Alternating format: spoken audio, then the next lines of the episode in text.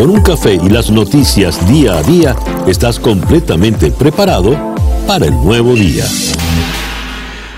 Muy buenos días. Nos amanece ya este miércoles 12 de febrero del año 2020 y de este día ya han transcurrido siete horas y un minuto. Está usted en sintonía de día a día desde Miami para el mundo. Día a día es una producción de Flor Alicia Anzola para América Digital con Laura Rodríguez en la producción general, Mariel Sofía Rodríguez en la producción informativa, Jesús Carreño en edición y montaje, Daniel Ramírez y José Jordán en los controles, con las identificaciones musicales de Manuel Sáez y Moisés Levi. Y ante el micrófono, quien tiene el gusto de hablarles, César Miguel Rondón. Para el día de hoy tenemos una agenda interesante. Vamos a por supuesto, a ocuparnos del regreso de Juan Guaidó a Venezuela, eh, lo sucedido en el aeropuerto de Maiquetía, el aeropuerto que sirve a la ciudad de Caracas, luego su discurso en una plaza en la ciudad y todas las reacciones que ha tenido, las agresiones a los periodistas sobre todo, que por simplemente informar fueron eh, víctimas de golpes, algunos están todavía hospitalizados. Vamos a ocuparnos también de las eh, elecciones demócratas en, New Hampshire, donde resultó victorioso el senador Bernie Sanders, aunque para Sanders esto no es sorpresa, ya había derrotado y de manera mucho más abultada a Hillary Clinton en el proceso anterior.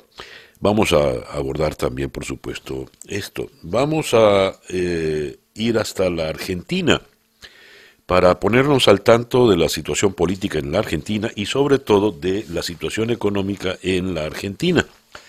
Eh, están próximos a recibir la visita del Fondo Monetario Internacional y por lo visto no están en condiciones de cumplir los compromisos, según lo que han declarado las autoridades del nuevo gobierno. Y vamos a ir también a España, porque el muy importante Mobile World Congress, donde se discuten todas las tecnologías de comunicación, eh, está en riesgo, dado que por el, temor al coronavirus, varias de las compañías más importantes no van a asistir. La última que desistió fue Amazon. De manera pues, esto más la información más completa sobre lo que acontece en Venezuela, en América Latina, en los Estados Unidos, en Europa, en el Medio Oriente, en Asia, en el mundo, pues. Esa es nuestra agenda para el día de hoy, acá en día a día. Ya son las 7 y 4 minutos de la mañana. Calendario lunar. Para el día de hoy tenemos a la luna menguando en Libra. La luna de es la luna de la paz y la armonía. Es la luna en la que se puede llegar a acuerdos donde todas las partes serán beneficiadas. Es la luna de las reconciliaciones. Es la luna del entendimiento. Ojalá esta luna tuviese influencia real, por ejemplo, en los asuntos venezolanos, porque estamos muy lejos de la armonía visto los sucesos de ayer. Esta luna de Libra también es muy buena, dice acá el calendario eh, astrológico, para eh, dar reuniones sociales y para usted, querida amiga, para someterse a regímenes de belleza. ¿Cómo se irá a poner?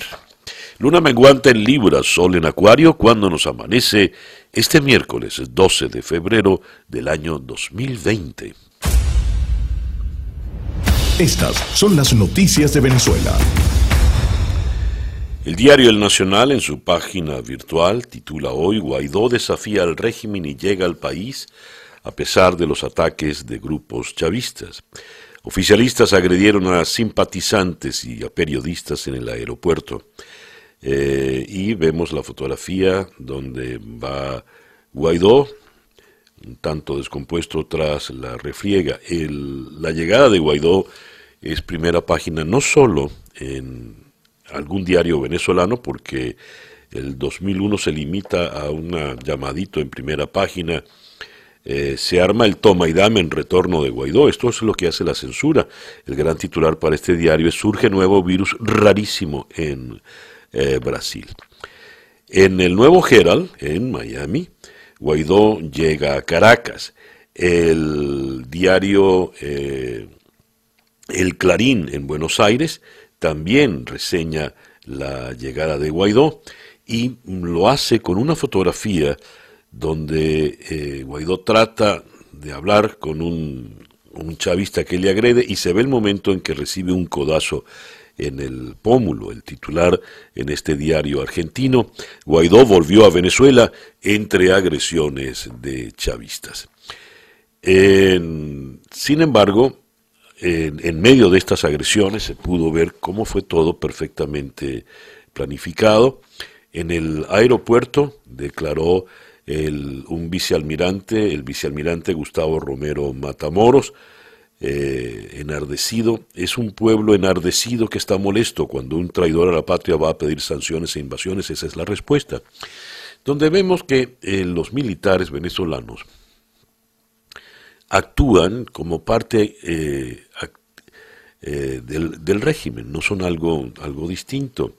Esto se lo dijo en los pasillos de Maiquetía, este vicealmirante, cuando los supuestos trabajadores de Conviasa, habían algunos, ciertamente, según nos lo testimonió Adriana Núñez Rabascal en la tarde de ayer, pero eh, los otros eran los famosos eh, colectivos.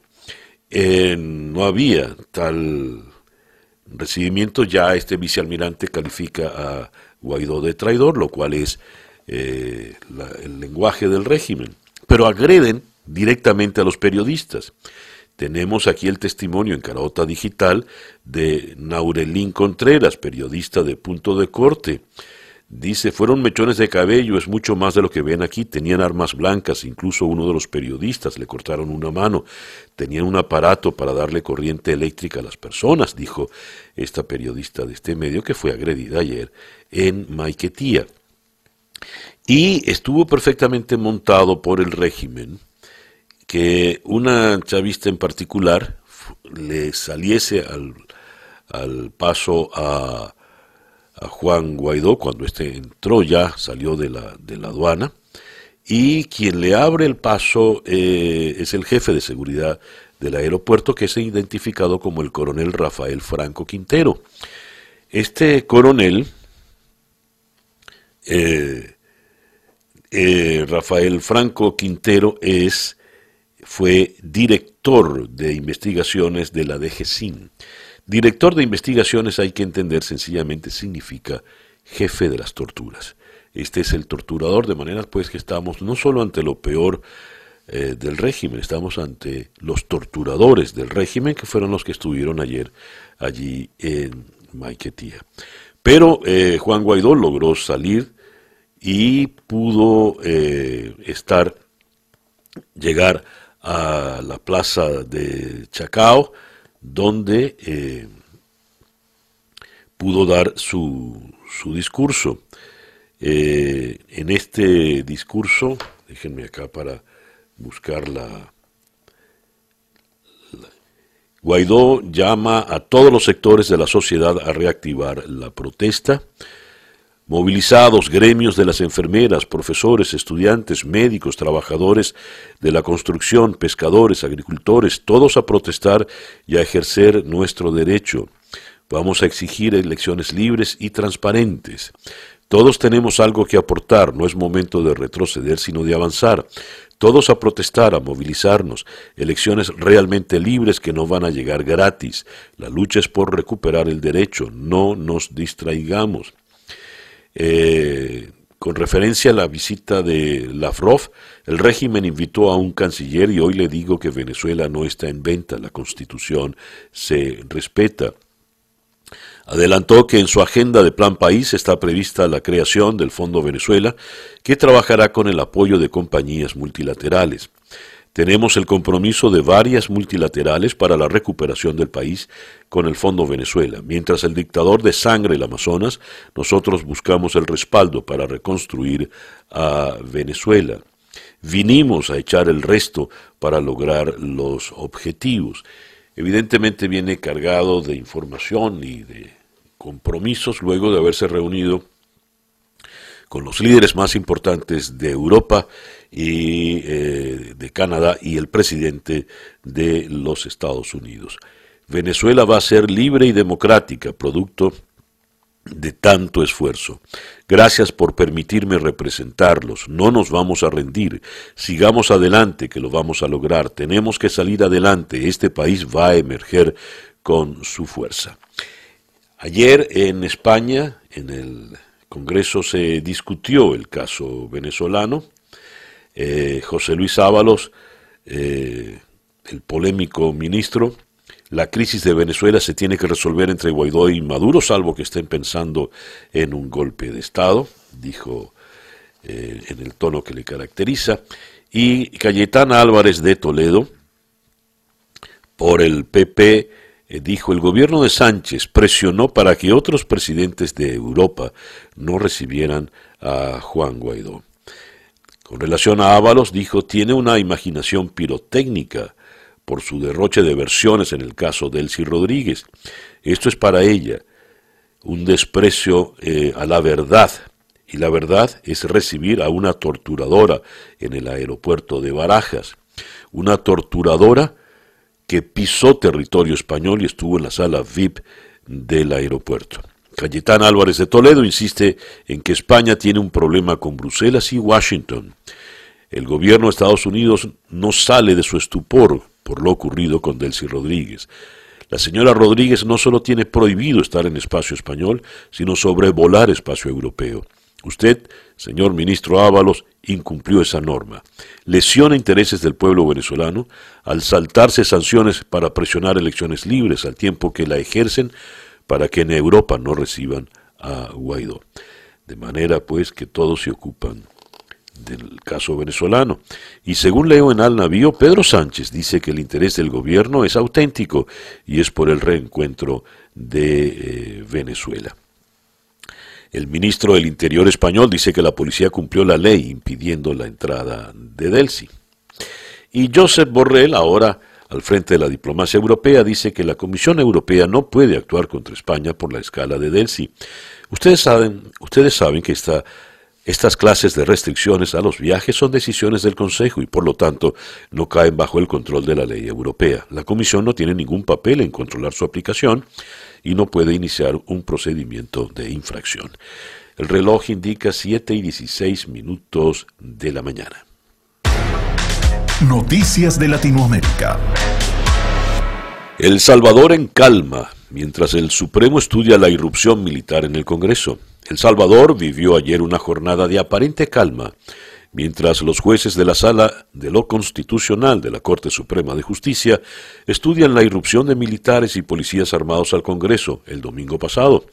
Por su parte, una treintena de organizaciones sociales y gremios de empresarios llamaron a la cordura y analizaron las posibles consecuencias de la decisión del presidente Nayib Bukele de ingresar a la sede parlamentaria acompañado de fuerzas de seguridad. Activistas antimorales reclaman unidad para enfrentar a su delfín. Hace meses tomaron las calles para impedir que Evo Morales se perpetuase en el poder. Hoy algunos siguen acampando en La Paz, pero su rabia comienza a volcarse también contra la oposición y su incapacidad para hacer frente común contra el delfín del exmandatario. Esto es un despacho de AFP desde La Paz. Es una vergüenza total que existan personas y politiqueros hambrientos de poder que solamente velan por sus intereses personales, dijo una activista.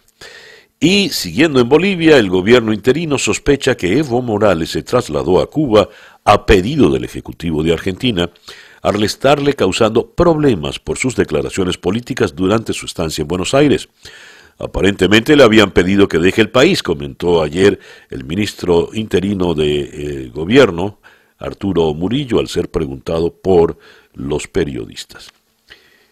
Mm, lo sacó México, que lo había recibido con los brazos abiertos, fue a la Argentina y por lo visto ahora también lo sacan de Argentina para volver a Cuba, donde supuestamente se está atendiendo por problemas de salud. Bajamos hasta Buenos Aires. Argentina posterga el pago de una deuda en pesos la víspera de la llegada de la misión del Fondo Monetario Internacional. Argentina ha decidido postergar hasta el 30 de septiembre la amortización de 96 mil millones de pesos, 1.600 millones de dólares aproximadamente, de capital del bono AF20, una letra dual emitida en pesos pero atada a la cotización de la divisa en el mercado local. La decisión unilateral ha sido la respuesta del gobierno de Alberto Fernández al fracaso de un canje propuesto la semana pasada y en un intento fallido de obtener dinero fresco con una nueva emisión de bonos que el lunes terminó desierta.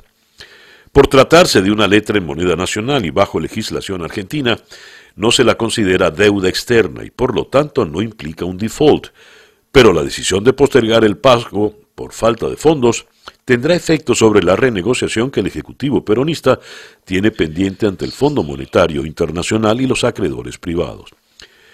Para hoy llega a Buenos Aires la misión del fondo dispuesta a analizar con la Casa Rosada la viabilidad de un nuevo plan de pagos.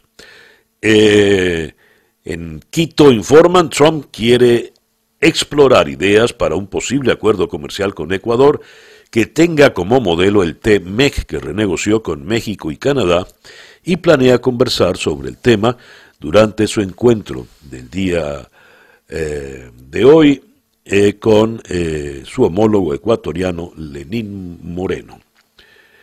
También dice, se va a hablar de la situación de Venezuela para ahondar en la presión internacional contra Nicolás Maduro. Cuba incumple su, el pago de su abultada deuda con el Club de París. El gobierno cubano no saldó el año pasado los pagos pendientes de su deuda con el Club de París, incluso después de lograr un beneficioso acuerdo de reestructuración en el 2015, según reportaron varias fuentes diplomáticas a la agencia Reuters. El acuerdo es extremadamente beneficioso para Cuba, y el hecho de que no puedan pagar dice mucho de lo arruinados que están, comentó un diplomático que solicitó a Reuters no ser identificado. El acuerdo firmado por Cuba con 14 países miembros del Club de París era solo una de las reestructuraciones de pagos logradas por el gobierno de Raúl Castro en pleno deshielo diplomático con los Estados Unidos. En aquel momento se pensaba que en la isla se vivía una apertura que conduciría a la economía de mercado y libertades políticas, cosa que definitivamente no ocurrió. El reloj indica 7 y 21 minutos de la mañana. El editorial con César Miguel Rondón. Luego de una gira extraordinariamente exitosa que le llevó a Colombia, Reino Unido, Suiza, eh, donde se reunió con los líderes de Europa, Boris Johnson, Angela Merkel, el primer ministro holandés, en París fue recibido en el Elíseo por el presidente Manuel Macron. En España no lo recibió Pedro Sánchez, pero no hizo falta porque pudo tener una masiva reunión en, la Puerta del Sol, la emblemática plaza madrileña, donde una multitud le aclamó y le reconoció su lucha por la democracia. Regresa al continente y se reúne con Justin Trudeau en Ottawa y luego tiene ese momento brillante en la ciudad de Washington, donde el presidente Trump le rinde honores en su discurso State of the Union en el Congreso, y es el momento más eh, impactante de esa noche, cuando, eh, cuando demócratas y republicanos se levantan para ovacionarle. Después es recibido con todos los honores del caso en la Casa Blanca por el presidente Trump. Luego de una gira exitosísima, donde dio a conocer la tragedia que se vive en Venezuela, luego de reuniones importantes para conseguir la ayuda de estos países para salir de esa misma tragedia, el presidente interino Juan Guaidó regresa a Venezuela. Salió de manera clandestina porque mm, tiene prohibición de salida del país pero regresó muy de frente, con mucha dignidad, por el aeropuerto de Maiquetía, sin nada que esconder. Un funcionario con tapabocas le dice que como está solicitado por el Tribunal Supremo de Justicia, tiene que retenerle la cédula. Pero no le detienen. No sabemos qué van a hacer con esa cédula ahora. En todo caso, Juan Guaidó, pues, quizá no necesite esa cédula ante el respeto y la estima que se ha ganado entre los venezolanos y los extranjeros. Al salir de la aduana, vino el zafarrancho. Antes ya se habían reunido eh, unos grupos chavistas muy violentos con pancartas cargadas de insultos. Algunos eran trabajadores de Conviasa, mas la mayoría, sin identificación alguna, estaban allí solo recibiendo instrucciones. Llegaron los diputados que venían a recibir a Juan Guaidó y la Guardia Nacional no les deja permanecer. Eh, un guardia nacional le dice a un diputado, usted tiene autorización para estar aquí, como si a un aeropuerto uno, uno tuviese necesidad de algún permiso. A los aeropuertos es una costumbre vieja entre los seres humanos desde que la aviación comercial existe, ir a despedir o ir a recibir a los amigos, a los familiares excepto en Venezuela. Si usted es diputado, no puede ir a recibir al presidente.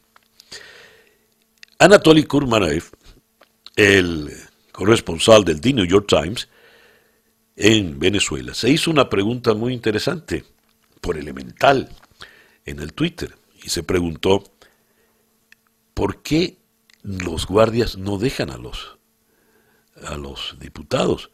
¿Cuál es el motivo? ¿Cuál es la prohibición? Pues bien, en esas estábamos y en esas estaban los periodistas allí para cumplir su labor. Cada vez son menos los medios, pero cada vez son más los periodistas aguerridos. Y vino el zafarrancho.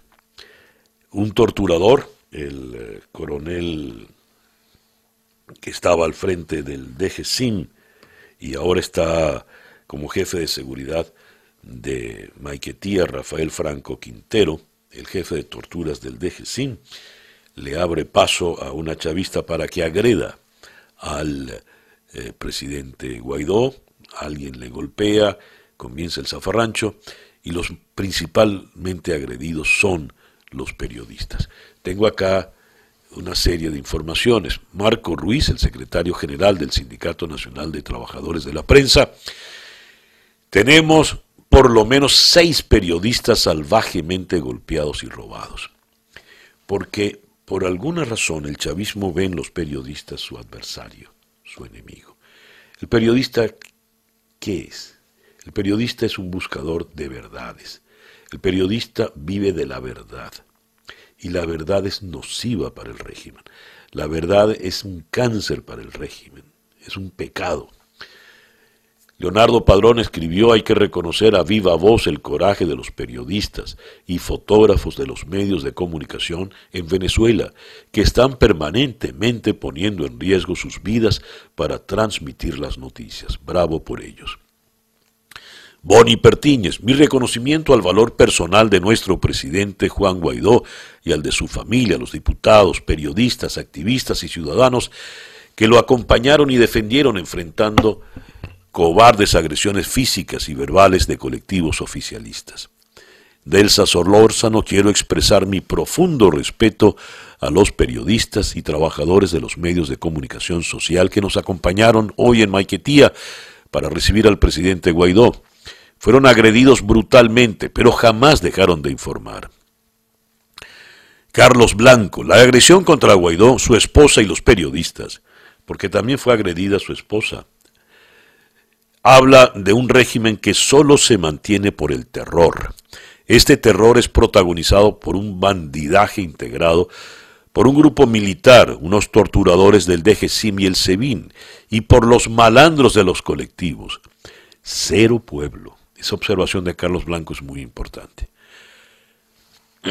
En otra opinión, ayer los periodistas venezolanos dieron la cara por la democracia y la libertad de expresión, informando ¿Cómo actúan quienes desprecian la libertad?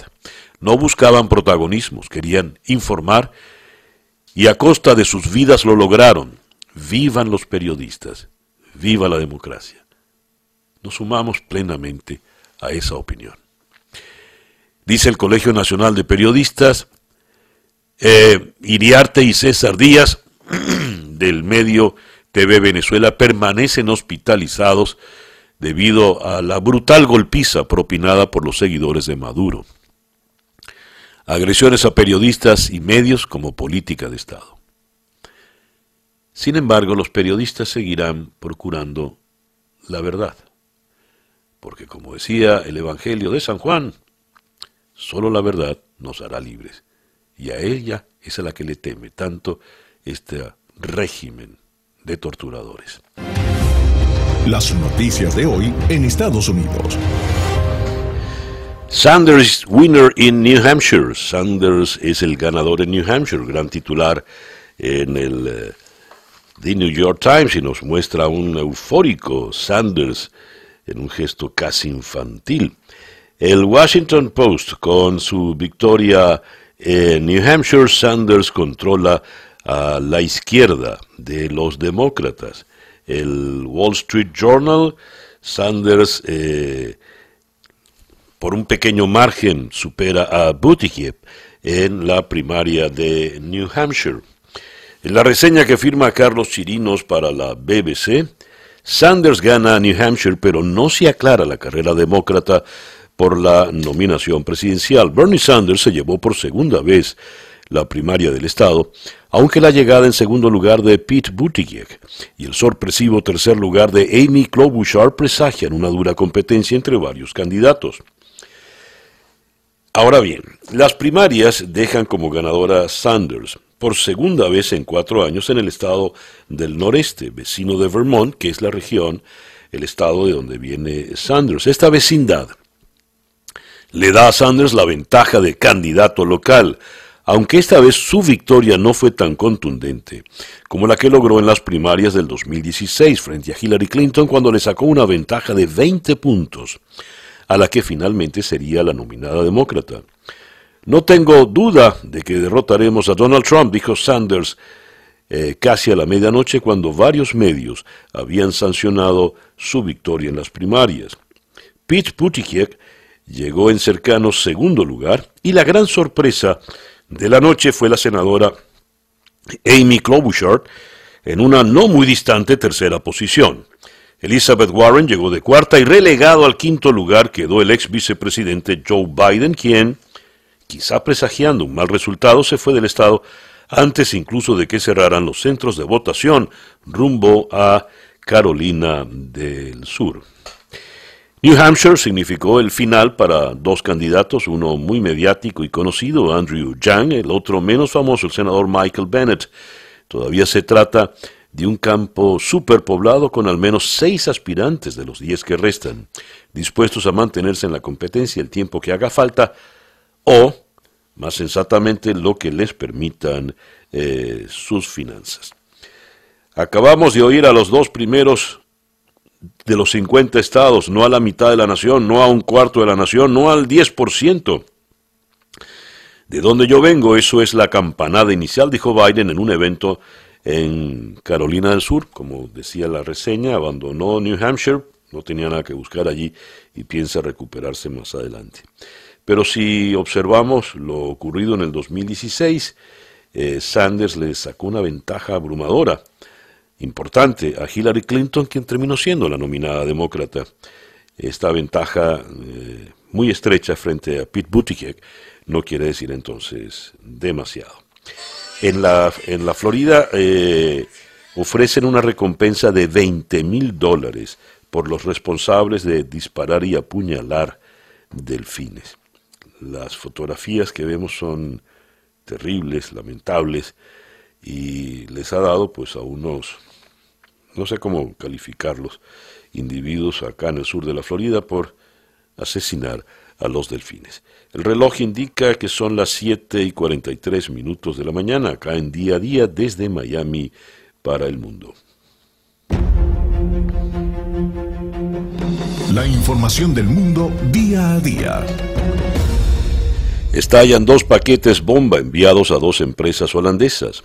Dos paquetes bomba enviados a una empresa holandesa en Ámsterdam y a otra en Kerkrade, cerca de la frontera con Alemania, han estallado en la mañana de hoy dentro del buzón de correos de las compañías, según ha confirmado la policía holandesa. La primera explosión tuvo lugar a las 8 de la mañana, hora local, en Ámsterdam, en la oficina de la entidad bancaria ABN, AMRO, situada en el parque empresarial de Sloterdijk, a las afueras de la ciudad, mientras que el estallido de Kerkrade se produjo media hora más tarde y todavía no está claro de qué empresa eh, se trata. Yendo al Reino Unido, el PIB del Reino Unido se estancó en el trimestre del Brexit. La economía del Reino Unido se estancó en su avance en el cuarto trimestre de 2019, el último como miembro de la Unión Europea, después de haber registrado una expansión del 0,5% en el trimestre anterior, según ha informado la Oficina Nacional de Estadística. En el conjunto de 2019, sin embargo, registró un crecimiento del 1,4%, una décima más que en el 2018 y dos décimas por encima de la expansión de la zona euro. No hubo crecimiento en el último trimestre de 2019, puesto que los incrementos en los sectores de servicios y construcción fueron compensados por otro mal desempeño de las manufacturas, particularmente en la industria del motor, según explicó Robert Kent Smith, responsable del área del PIB en la Oficina Estadística Británica. El eh, Senado italiano vota un eventual proceso al ultraderechista Salvini por secuestro de migrantes. El Senado italiano vota hoy la eventual autorización a abrir un proceso judicial contra el ultraderechista Matteo Salvini, líder de la Liga y exministro del Interior, por haber bloqueado en el Mediterráneo a más de un centenar de migrantes. Salvini es acusado por la justicia de Catania, en Sicilia, de abuso de poder y secuestro forzado de personas, un delito que se castiga hasta con 15 años de cárcel y que le impediría ejercer cargos públicos. Hablando de ultraderecha, la ultraderecha alemana obtiene más votos cerca de los campos de concentración. Esto es curioso. La extrema derecha obtiene en Alemania más apoyo electoral en las zonas próximas a los campos de concentración del nazismo. Un estudio publicado en la revista Research and Politics concluye que la saturación con la memoria del holocausto, a la que ha estado sometida la población durante décadas, es la causa de este fenómeno. La investigación ha sido llevada por Tony Rodón del Departamento de Ciencias Políticas y Sociales de la Universidad Pompeu Fabra junto a eh, otros investigadores de la London School of Economics and Political Science. Francia estudia legalizar la asistencia sexual a personas con discapacidad.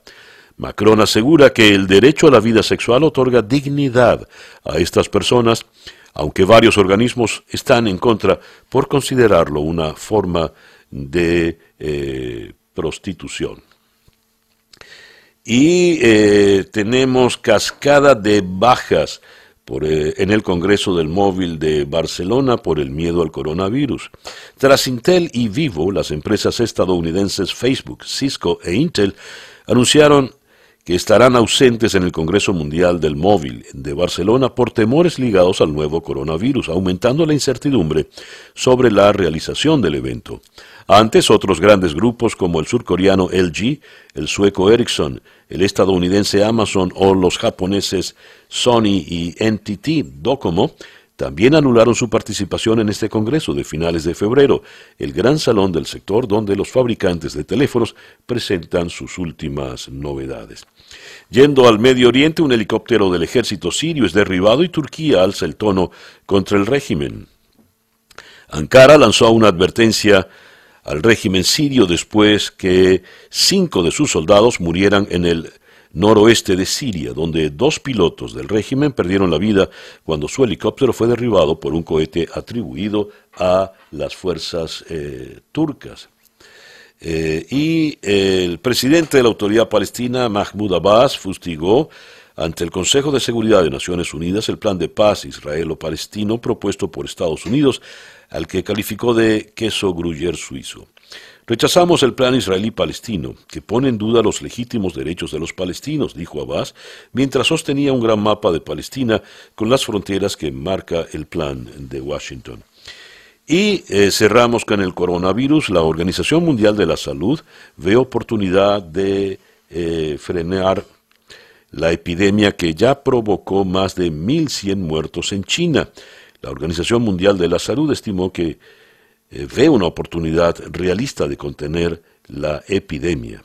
Autoridades sanitarias chinas anunciaron hoy que, de acuerdo con el más reciente balance, 1.110 personas ya murieron en la China continental a causa del virus que ahora se es, es denominado COVID-19.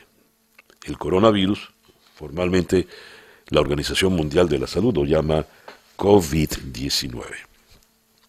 El reloj indica que son las 7 y 49 minutos de la mañana.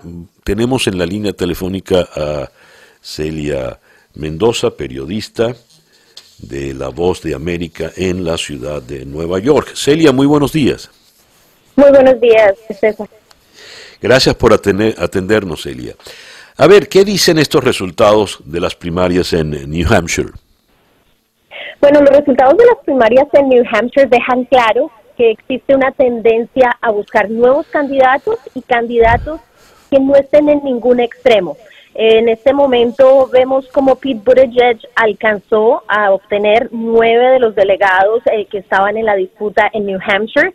Uh, Bernie Sanders gana con un porcentaje eh, de, de 1 o 2% más que Pete Buttigieg, pero esto es completamente distinto a lo que vimos durante las primarias con Hillary Clinton. Hay que recordar que no había tantos candidatos en ese momento, pero lo que sí muestra es que Bernie Sanders, a pesar de que canta victoria hoy, eh, tiene un reto con Pete Buttigieg, pero también nos muestra que candidatos como Amy Klobuchar, que es la senadora del centro de los Estados Unidos, ha logrado después del debate anterior solidificarse y se lleva puntos aquí también. Y esto le ha permitido que alcance y se ponga en el cuarto lugar eh, de los puntos. También nos deja saber eh, que Joe Biden es el ex vicepresidente de los Estados Unidos y quien se marcaba como el principal candidato del Partido Demócrata, simplemente no ha logrado obtener a esta base que son obviamente Iowa y New Hampshire, dos de los estados menos representativos de lo que son los demócratas, usualmente de más minorías. Es así como inclusive él no estuvo para la elección de los resultados, para el anuncio de los resultados en New Hampshire, ya estaba en Carolina del Sur con su esposa eh, moviéndose al siguiente grupo de elecciones donde él espera que posiblemente el 22 de febrero y 29, donde será Nevada respectivamente y Carolina del Sur, antes del gran supermartes, eh, pueda obtener más delegados y pueda eh, reivindicarse. Ah, esto obviamente nos muestra de qué manera están pensando los demócratas, eh, quiénes serían las posibilidades y cómo una persona como Amy Klobuchar se está convirtiendo en una opción debido a que ella es centro, no es de la derecha, no es de la izquierda, eh, como obviamente se ve a Bernie Sanders, que es uno de los candidatos eh, polarizados en términos de tener una política mucho más eh, de izquierda en términos generales.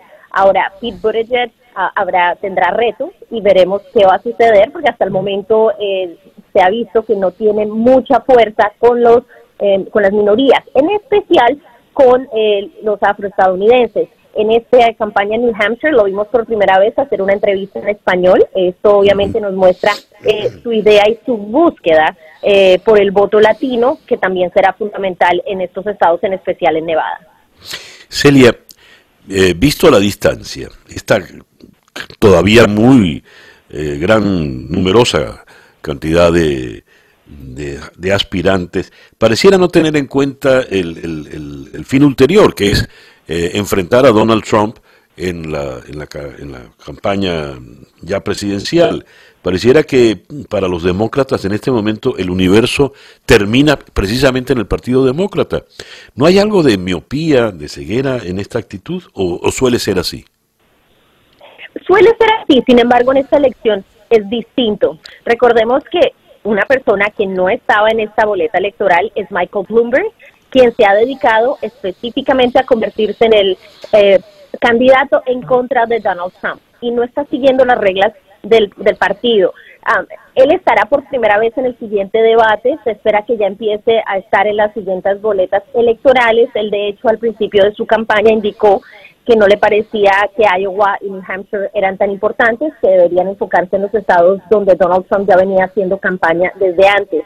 Así que hemos visto que esa es el, la idea de Michael Bloomberg y lo ha dicho inclusive porque a diferencia del resto de los candidatos es el único que puede respaldar una candidatura financieramente sin necesidad de ninguna donación, ya que él tiene todos los fondos al ser un multimillonario. Y esto es algo que obviamente eh, le da una visión distinta. De hecho, eh, lo anunció su jefe de campaña, lo ha dicho Michael Bloomberg, si él no queda como candidato del Partido Demócrata, pondrá su dinero para respaldar a quien esté como candidato, porque nuevamente, como mencionabas, para él y para un sector grande, en especial aquellos que están en el medio, la idea es tratar de vencer a Donald Trump. Ah, pero definitivamente estamos viendo una pelea interna que se da y que obviamente podría llevar, y esto es lo que muchos de los analistas están en este momento indicando que podría suceder. Eh, se habla de, de 6 a 10 eh, opciones, oportunidades de que no lleguemos a una convención demócrata eh, peleada, pero hay de 4 a 10 opciones de que esto sí se dé. Y esto significaría que no todos los, el candidato no llegaría con los delegados necesarios para poderse declarar el candidato del Partido Demócrata y esto daría una convención extremadamente interesante y ahí es donde vendría a jugar el papel fundamental de Michael Bloomberg, que ha sido hasta cierto punto independiente en su manera de actuar que no ha seguido los um, lineamientos específicos. De hecho, en New Hampshire fue particular que uno de los votantes colocó a Michael Bloomberg como su opción a pesar de no estar en la boleta electoral. Pero cómo se, eh, eh, en la práctica, cómo se produce la, se produciría la incorporación de Bloomberg, Celia. Bloomberg en este instante ya se ha inscrito en varios de los estados importantes. La idea es que él no le interesan estos delegados de Iowa y de New Hampshire. En el pasado esto se había visto de mala manera porque muchos de los eh, residentes de estos estados sienten estas, ser los dos primeros estados como, eh, estados como una responsabilidad muy fuerte. Pero lo que ha hecho es que ha sido extremadamente estratégico, ha establecido una, una campaña eh, que ha contratado, a diferencia de muchos de ellos, no tiene voluntarios sin pago. Aquí en la ciudad de Nueva York tiene una oficina central. Entonces estamos viendo un montón de gente que está trabajando detrás de él con una estrategia eh, que está ligada directamente con su análisis y estrategia de trabajo. Así que eh, va a ser muy interesante seguir estas elecciones. ver a Michael Bloomberg dentro de la plataforma del, del del debate será también particular porque la crítica ha sido que él tiene tanto dinero que inclusive ha logrado eh, comprar su camino, su entrada a este punto de las primarias demócratas. Ah, pero va a ser difícil que, lo puedan sacar, ya que Michael Bloomberg eh, tiene un respaldo enorme en esta población que también votó por el presidente de los Estados Unidos, Donald Trump, y son personas independientes que en este momento están abiertas a buscar otras opciones y de pronto los perfiles que tienen ahorita los candidatos demócratas no lo satisfacen. Um, pero algo que hay que estar pendientes es Pete Buttigieg y Amy Klobuchar uh, para ver cómo ellos se desarrollan en Carolina del Sur y en Nevada. Eso será fundamental. Iowa y New Hampshire simplemente hasta cierto punto eliminan a candidatos que no pueden mantener los fondos. Y en este caso lo vimos, Andrew Yang anunció anoche su salida de la campaña, lo mismo hizo eh, Michael Bennett, senador de Colorado, eh, ambos definitivamente ya no pueden mantenerse y se espera que Patrick Duval, quien fuera gobernador del estado de Massachusetts, pueda anunciar eso en los próximos días, porque realmente eh, los fondos serán fundamentales y algo que es claro, si no hay dinero para un, estado como California, donde hay muchos delegados en juego, es muy difícil mantener la campaña. Y a pesar de que Biden asegura que tiene respaldo en Carolina del Sur, los votantes en Nevada y en Carolina del Sur están muy pendientes de lo que ha sucedido en estos dos estados y cómo eso podría afectar esa posibilidad de ser elegido. Pero otro punto que hay que recordar, el presidente de los Estados Unidos, Bill Clinton, no ganó los primeros uh, cuatro eh, elecciones primarias en la campaña. Entonces, eh, no significa que tiene que ser el ganador. Podríamos, por eso, en este caso, Amy Klobuchar podría tener una buena oportunidad de avanzar. Todo depende de lo que suceda en las próximas dos primarias y obviamente en el supermartes. Así es. Muy interesante tu análisis, Celia. Muchísimas gracias por atendernos. Muchísimas gracias, César, a ti a audiencia. Celia Mendoza es eh, periodista de La Voz de América en la ciudad de Nueva York. Ayer, eh, como comentábamos en las noticias y en el editorial, el chavismo fue a agredir a Juan Guaidó, pero los verdaderamente agredidos en definitiva fueron los periodistas. ¿Por qué es tan difícil ejercer este oficio en Venezuela. En la línea telefónica está un periodista venezolano, se trata de Víctor Amaya. Víctor, muy buenos días. Víctor. No oigo a Víctor. Hola, César, ¿me oyes? Ahora sí te oigo. Ajá, muy bien. Buenos días, Víctor. Buenos días, Víctor, no es que cada vez que hacemos una llamada a Caracas, Me imagino. uno cruza los dedos. ¿no? Víctor, eh, ¿qué ocurrió en el día de ayer? ¿Cuál es tu visión de los sucesos en, en el aeropuerto de Maiquetía? Bueno, ayer eh, Juan Guaidó optó por la por el desafío de nuevo al, al gobierno y a su sistema de justicia, eh, o lo que ellos llaman justicia, por aquella orden de restricción de salida del país que pesa sobre él desde el año pasado. Y por segunda vez se apareció en el aeropuerto de Mequetía para ingresar al país. Hay un video que corre por allí grabado en el punto de migración donde se ve que Juan Guaidó presenta cédula de identidad y no pasaporte. Eh, y con esa cédula de identidad también se la retienen. Es decir, que en este momento pareciera que Juan Guaidó es una persona indocumentada eh, por orden de funcionarios de la policía bolivariana. Eh, evidentemente lo hizo desde Portugal, no hay vuelo directo desde Estados Unidos, según informaciones que hemos recabado. Él, él optó hace dos noches por ir a Portugal, por ir a Europa y tomar un vuelo desde allá. Finalmente lo hizo con la línea TAP eh, desde, desde Lisboa. Eh, y lo que se dio fue, bueno, un, un madrugonazo, si quisiéramos decirlo así. Nadie en la Asamblea Nacional eh, lo sabía, por lo menos lo admitía, el propio Juan Pablo Guanipa decía a los periodistas que no estaban enterados de ni cuándo ni cómo iba a ser el regreso, pero apenas supieron que podía ser la tarde de ayer eh, por Maiquetía, bueno, decidieron suspender la sesión que tenían, que iban a hacer el día de hoy, y se fueron en conjunto hasta eh, Maiquetía. Pero esa misma sorpresa se ve que le llegó también al gobierno. Lo que pasa es que el gobierno, bueno, también tiene el gobierno regional y la alcaldía de Vargas y controla muchas más estructuras burocráticas.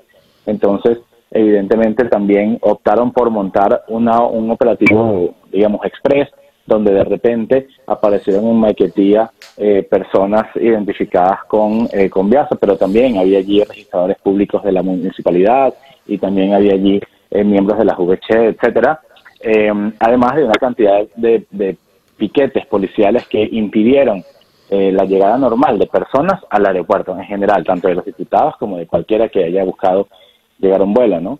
Eh, y eso habla también de cómo el gobierno busca siempre la foto. Hay una cosa que es muy importante entender de cómo actúa el chavismo y es cómo se busca la importancia de la foto. En este caso, la narrativa de, y lo podemos ver en los medios que están controlados por el oficialismo, la narrativa de Guaidó volvió, no le hicieron nada, es decir, para el gobierno no representa nada, pero el pueblo lo recibió eh, con insultos, lo recibió rezándolo, ¿no? Eh, quieren vender esa, esa, esa imagen. Entonces, claro, en el camino quedan una cantidad de sangre regada y sangre literal, porque ayer hubo periodistas que terminaron heridos eh, con, con sangre, eh, como el Michael Iriarte, por ejemplo. Hubo eh, varios reporteros que terminaron golpeados, ma- malogrados. Hubo eh, em, diputados que terminaron detenidos, que después fueron eh, liberados. Y el tío de Juan Guaidó, que también había viajado con él desde Lisboa y en este momento ya está cumpliendo 16 horas de desaparecido. No se sabe dónde está, no se sabe quién lo tiene y no se ha informado el paradero de esta persona. Repite quién está desaparecido. el tío de Juan Guaidó, que venía acompañándolo en el vuelo desde Lisboa, eh, en migración fue detenido. Eh, Juan Guaidó pasó, él no pudo pasar y en este momento, desde hace 16 horas, nadie sabe cuál es su paradero. Bueno, eh, cuando hablas del discurso oficialista, el vicealmirante eh, Gustavo Romero Matamoros, cuando eh, dice, define lo que está pasando, refiriéndose a la turba, es un pueblo enardecido que está molesto. Cuando un traidor a la patria va a pedir sanciones e invasiones, esa es la respuesta. Y no solo basta la, no es solo es suficiente la actitud de este vicealmirante, sino también la del coronel eh, Rafael Franco Quintero, el jefe de seguridad del aeropuerto, que nos enteramos ah, era antes el, el jefe de torturas en la DGCIN. ¿Quiénes son estos personajes? ¿En manos de quiénes estamos, Víctor? Bueno, evidentemente las personas que vienen de, de los- de ciertos componentes militares tienen mm, eh, mucha presencia en la burocracia, ¿no? en la burocracia nacional. En el caso de Franco Quintero, ciertamente viene con ese expediente de haber participado de la DGCIM eh, incluso acusado de estar relacionado con casos de tortura en la DGCIM, lo nombran director de seguridad del puerto Maiquetía y ayer queda registrado en video, en videos de periodistas, pero él mismo estaba registrando en video en su teléfono, de cómo él es el que le abre espacio, le abre la puerta a esta persona que estaba vestida de pelo de pelo amarillo y con una franela roja de conviasa para que se le acercara a Guaidó y en el área de migración se comenzara a insultarlo y a acosarlo. En el área de migración, que es un área donde no puedes utilizar teléfono, donde se supone que es una cosa muy segura, eh, se ve claramente cómo esta persona logró entrar, se le permitió el paso desde el área común, desde el área afuera, pues digamos, el área pública, eh, pasó por la parte donde dan las maletas, pasó de nuevo la otra puerta hacia el área de migración y desde allí comenzó a atacar a Juan Guaidó. Entonces se ve que es una acción coordinada. Dice, es un pueblo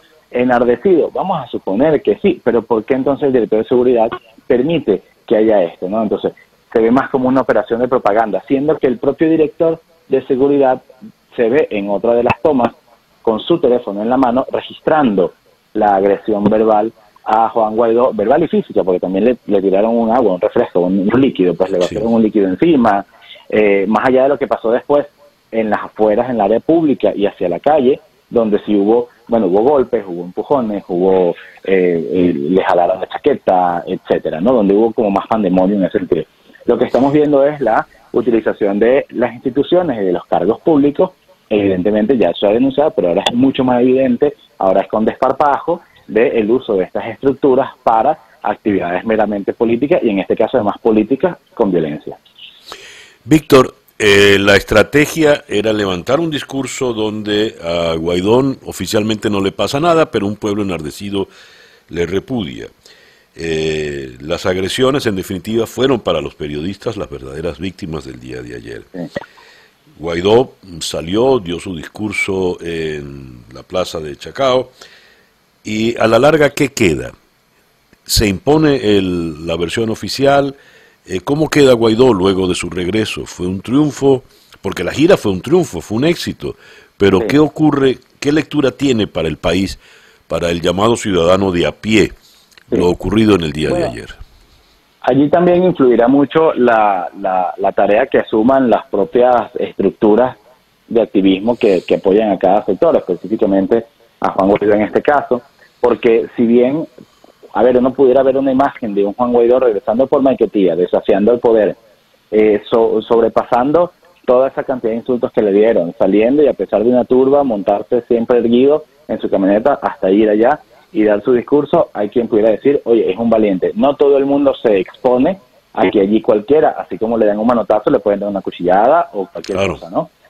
Eh, ahora, eh, o te meten preso, digamos, si, si, lo ponemos desde el punto de vista más, más institucional. Ahora, evidentemente también ahí, ahí mm, habrá que ver cuál será el discurso que se arme mm, formalmente desde el propio liderazgo opositor. Y te lo digo porque muchas veces escuchamos que incluso en narrativas de triunfo de la oposición es un triunfo pero, ¿no? Es así como que ganamos, pero bueno, tampoco fue que lo, lo, vimos en 2015, se gana la Asamblea Nacional, ganamos la Asamblea Nacional, tenemos 112 diputados, bueno, sí, pero ahora quién sabe si Maduro se deja, ¿no? Eh, eh, es decir, siempre ha habido como un, como un pero, como un dejo de, de, no sabemos qué, cómo, cómo uh, instrumentalizar lo que puede ser calificado como un triunfo político, no solamente la gira, sino además el tema de la llegada, ¿no? Porque evidentemente la propaganda oficial es muy fuerte. Recordemos que en Venezuela tenemos una hegemonía comunicacional, recordemos que en Venezuela tenemos un dominio eh, de eh, no solamente una hegemonía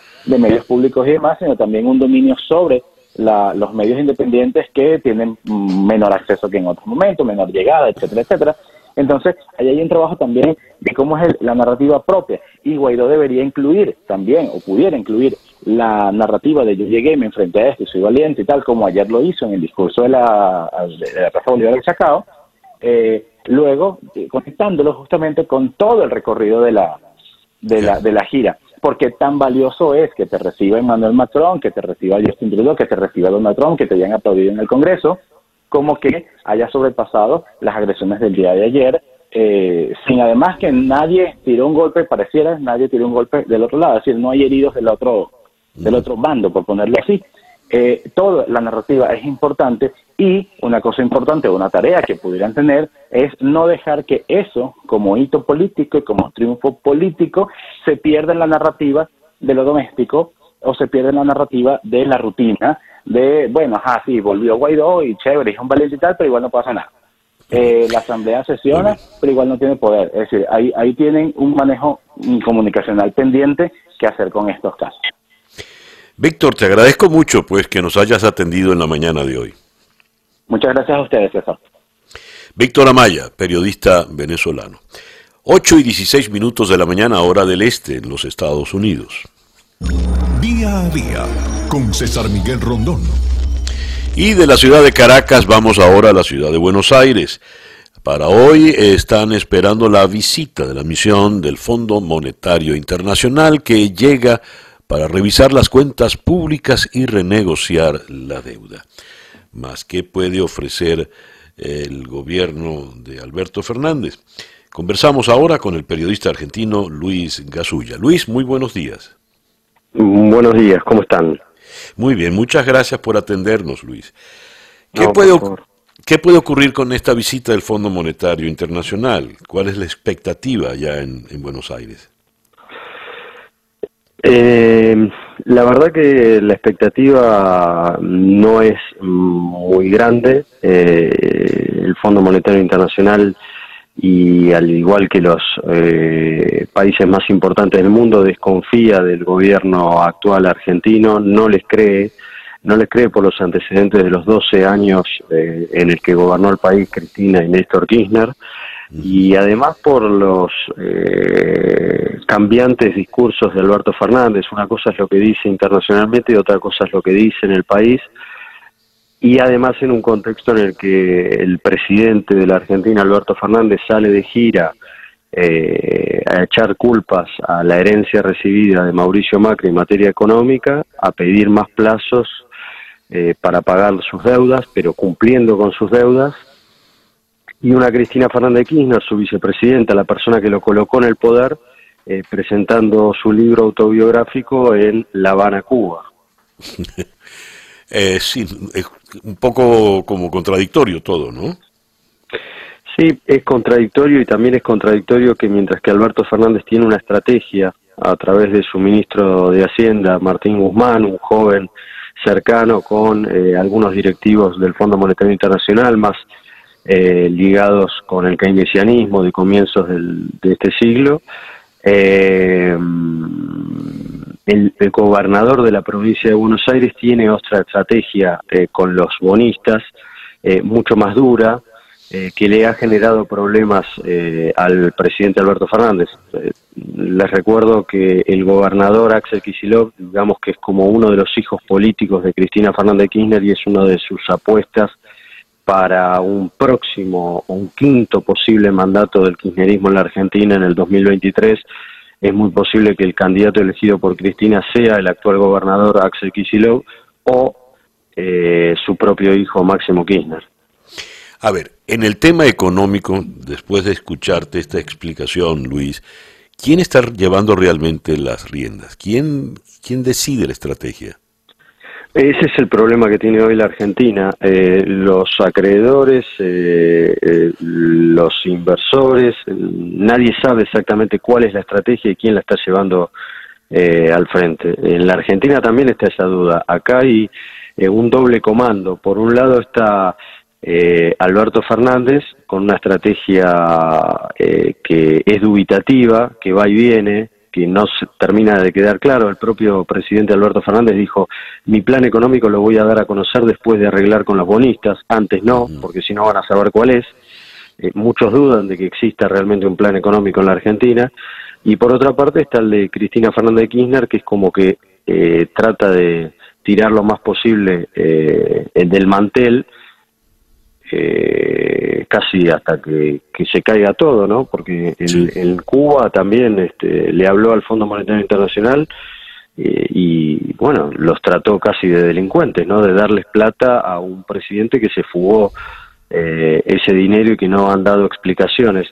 Eh, lo que se confunde en la Argentina en ese discurso o en el relato que, como ellos lo llaman, es que la mal llamada fuga de capitales eh, era plata para el propio argentino que no cree en el peso por la eterna inflación que existe en la Argentina y que compra dólares. Cuando puede tener un peso en el bolsillo, va y compra dólares. No se trata de una fuga, se trata de el ahorro de los argentinos que deciden eh, realizarlo en, la moneda estadounidense. Hablando de la señora Cristina, eh, ahora resulta que se le ha anulado la orden de prisión preventiva. ¿Queda libre ya de toda sospecha, de toda culpa la señora Cristina Fernández? Ella sigue procesada en 13 causas. Eh, la Cámara le ha decidido levantar eh, eh, la orden de prisión preventiva en una de esas causas porque creen que no hay entorpecimiento ni hay peligro de fuga. Hay varios juicios que están demorados, hay muchas designaciones importantes realizadas por la vicepresidenta en, el, en los organismos que controlan al Estado, los organismos de control y sobre todo en la unidad de información financiera, sobre todo en los eh, en el Consejo de la Magistratura y en los órganos que tienen que ver con la justicia, pero las causas avanzan, los hechos no los pueden desaparecer.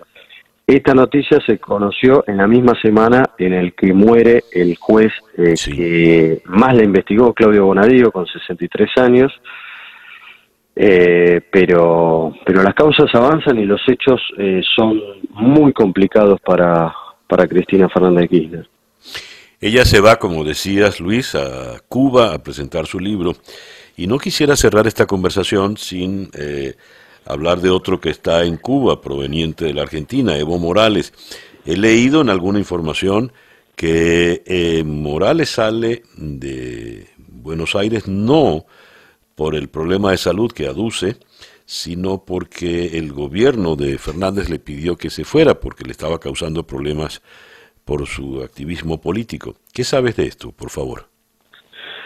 Esa es una versión, pero no está no está chequeada. Eh, en, materia internacional, en materia judicial, en materia política hay muchísimas internas y contradicciones en el frente de todos, que es el, nombre que, ha elegido el kirchnerismo para ganar las elecciones de, de octubre del 2019. Eh, la discusión por Evo Morales, eh, digamos que los dirigentes más importantes del kirchnerismo eh, reivindican a la figura de Evo Morales y el propio Alberto Fernández lo ha hecho, pero después de la gira internacional, eh, ha dejado de hablar de Evo Morales, como también han tratado de suavizar eh, sus apreciaciones políticas de si existe o no una dictadura en Venezuela. Eh, pero, pero, pero no se han puesto de acuerdo, por eso no hay una versión que, podamos corroborar, porque en la Argentina todavía se está discutiendo si existen o no presos políticos. Para Cristina Fernández Kirchner hay presos políticos, y para sus principales dirigentes, muchos de ellos ministros de este gobierno, existen los presos políticos. Y el propio mm. presidente ha dicho eh, que no lo molesten más con que, eh, eh, que no hay presos políticos en la Argentina. Dios. Luis, muchísimas gracias por atendernos en la mañana de hoy. Muchas gracias a ustedes. Vamos hasta la ciudad de Caracas, donde está en la línea telefónica el primer vicepresidente de la Asamblea Nacional, Juan Pablo Guanipa. Juan Pablo, muy buenos días. Buenos días, César. Siempre un placer hablar contigo, hermano. Muchas gracias. Juan Pablo, eh, llegó Juan Guaidó a Venezuela, fue un éxito su gira, ya vimos lo que ocurrió ayer en el aeropuerto. ¿Qué viene ahora? Mira, quisiera antes un comentario sobre lo del aeropuerto, César, porque de verdad que me produce profunda tristeza ver cómo el país puede llegar a una situación generada por quienes están en esa dictadura, a quienes no les importa absolutamente nada, sino mantenerse en el poder. La gente que ayer llevaron, algunos disfrazados con uniformes de conviasa, era gente que estaba entrenada para la agresión, para la violencia. Llevaban armas blancas, llevaban bisturís, agredieron a todos los que allí estábamos, incluyendo periodistas, periodistas que ayer tuve que, bueno, fui a visitarlos en en los centros de, hospitalarios donde estaban y narraban lo que habían vivido, pero además les sorprendía demasiado la cara de la mujer, por ejemplo, que agredía a, otra periodista y la cara era una cara como de satisfacción, de felicidad, de sentir que estaban haciendo lo correcto, lo adecuado. Eso me produjo profunda tristeza y es una de las cosas que nosotros en el momento en que esto termine tenemos que abordar, porque el nivel de, violencia política al que estamos llegando en Venezuela es profundamente preocupante, hermano. Bien, políticamente hablando, ¿qué viene ahora entonces, Juan Pablo?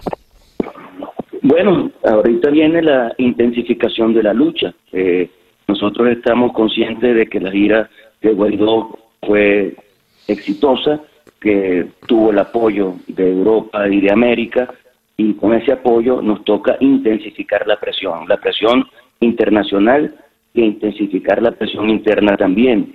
A partir de hoy comienzan una serie de acciones que tienen que ver con las distintas áreas de la vida social venezolana, pero que tienen que ver también con el grave problema político que vive el país. Es decir, intensificar la presión de calle, intensificar la presencia en la calle, intensificar todo lo que tenga que ver con ese ejercicio de presión para lograr que haya una solución a la crisis política que tenemos. Por ejemplo, este año eh, anuncian que habrá elecciones parlamentarias. Ese es un tema que estamos abordando en el sentido de que solo aceptaríamos elecciones en caso de que se cumplan tres cosas fundamentales. Una, que haya un Consejo Nacional Electoral designado por la Asamblea Nacional y que ese Consejo Nacional Electoral revise todo el sistema electoral venezolano que ha sido totalmente permeado por la dictadura.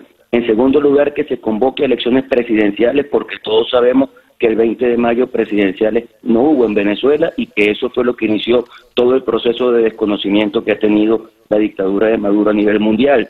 Y en tercer lugar, que se convoque las elecciones parlamentarias que pueden ser simultáneas. Pero eso como una respuesta a lo que ha sido la intención de convocar a una farsa electoral sin que eso sea reconocido ni por la comunidad venezolana ni por la comunidad internacional. Pero yo siempre he dicho que tenemos que jugar en todos los tableros. Hay que seguir jugando en el tablero de la calle, de la comunidad, de la gente, de lo que la gente está viviendo y sufriendo, acompañarlos en esa situación, pero también movilizarnos, no solamente de lo social, sino convertir esa movilización en social y política para lograr ese cambio y de esa manera seguir en todos los tableros presionando hasta alcanzar la posibilidad de que se dé el cambio político del país. Eh, ¿Hay un estimado de tiempo en esta estrategia, Juan Pablo? Es muy difícil estimar los tiempos, eh, pero yo creo que una de las cosas buenas de la gira de Guaidó fue lograr que la gente afuera tuviera, sintiera el sentido de urgencia que tenemos en este momento en Venezuela. Y me comentaba Guaidó y también Julio Borges de la reunión con Pompeo en Bogotá, que una de las cosas que ha sido muy claro era ese sentido de urgencia. Es decir, lo que está viviendo el país es insostenible y es fundamental que nosotros logremos que se produzca el cambio lo más rápido posible. Decir tiempo es muy difícil para nosotros, pero creo que todos tenemos muy claro ese sentido de urgencia. Juan Pablo, muchísimas gracias pues por atendernos en la mañana de hoy. Un abrazo, saludos a todos. Juan Pablo Guanipa es el primer vicepresidente de la Asamblea Nacional en Venezuela. El reloj indica 8 y 40 minutos de la mañana, hora del este, acá en día a día desde Miami para el mundo. Sintonizas día a día con César Miguel Rondón. Y de Caracas vamos a cruzar el océano y vamos a llegar a Madrid, donde está Alba Asenjo, redactora de tecnología en Business Insider España. Alba, muy buenos días, buenas tardes para ti. Hola César, ¿qué tal? Alba, ¿en qué situación se encuentra el, eh, el Congreso Mundial del Móvil? Habida cuenta de, como titula hoy eh, France Press, cascada de bajas en el Congreso del Móvil de Barcelona por el miedo al coronavirus. ¿Qué nos dices? Sí, así es. Pues ahora mismo nosotros tenemos contabilizadas 26 bajas y en la última hora hay varias empresas muy gordas se, se han bajado del, del Congreso y por eso la organización, la GSMA, ha convocado una reunión de urgencia, están reunidos ahora mismo y podría cancelarlo en cualquier momento, pero estamos a la espera de, su decisión. En definitiva, ¿cuáles son las, por ejemplo, ya han, se han retirado LG, Ericsson, Amazon, eh, Facebook, eh, Cisco, Intel, eh, entre los grandes nombres, ¿no? ¿Cuál otro nos podrías contar? Es decir, la pregunta, perdón, es al revés. ¿quiénes han confirmado su asistencia? Su asistencia. Eh, bueno, por ejemplo, Google, Samsung, Huawei, Honor, eh, muchas telecos como Vodafone, Orange eh, han confirmado su asistencia, también Xiaomi, OnePlus, Lenovo, pero la cascada de, las bajas va creciendo y creciendo y no sabemos si podrían cambiar de opinión en cualquier momento. Mm, ya. Entonces, ¿cuánta, ¿cuán probable es que se suspenda el, el Congreso?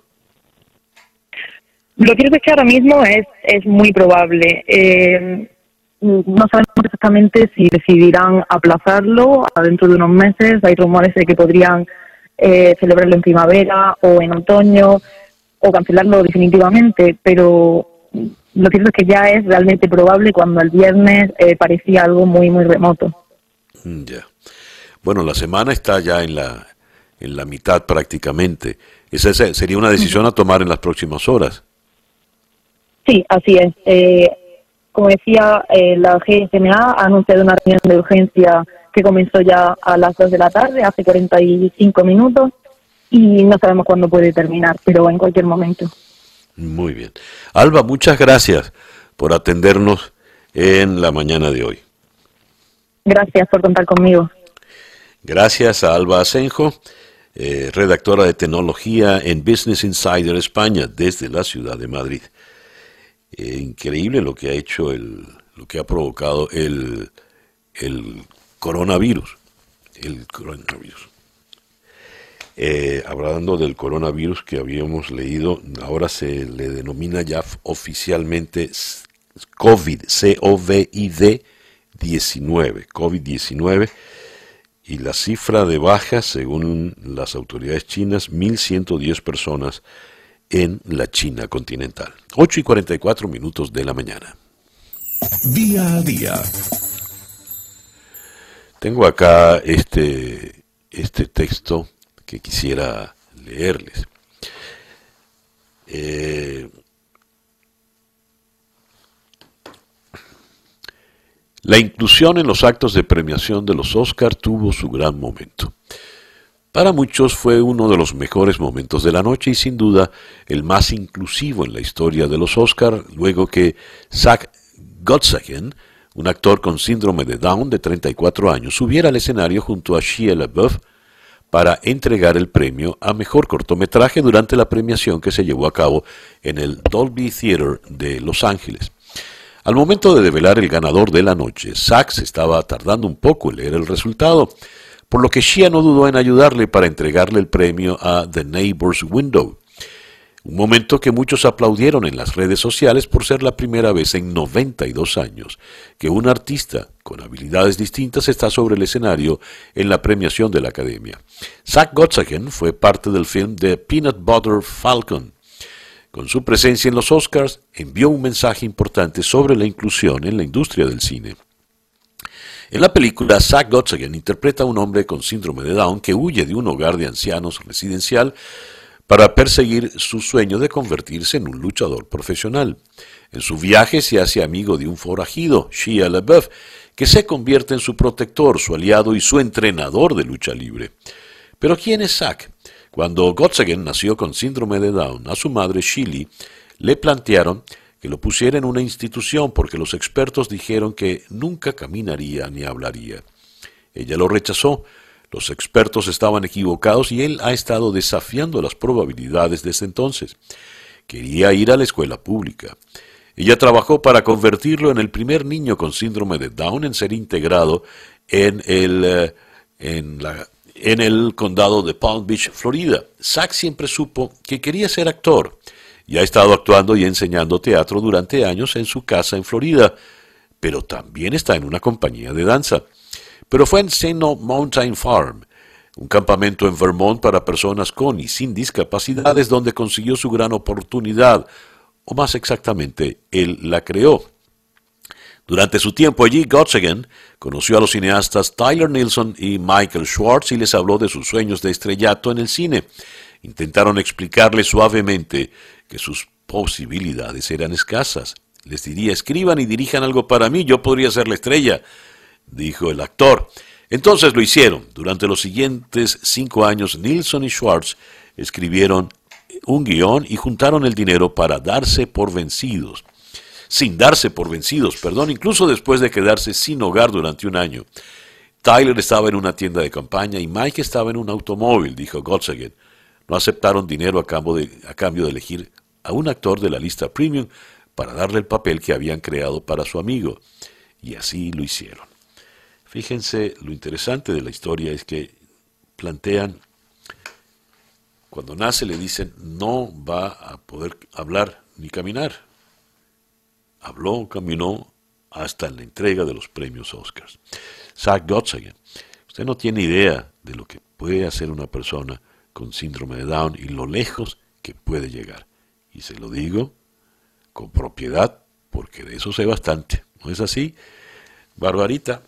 Esto fue Día a Día desde Miami para el Mundo. Día a Día es una producción de Floralicia Anzola con Laura Rodríguez en la producción general, Mariel Sofía Rodríguez en la producción informativa, Jesús Carreño en la edición y montaje, Daniel Ramírez y José Jordán en los controles y ante el micrófono, quien tuvo el gusto de hablarles, César Miguel Rondón. Gracias pues por permitirnos estar allí. Tengan todos el mejor día posible.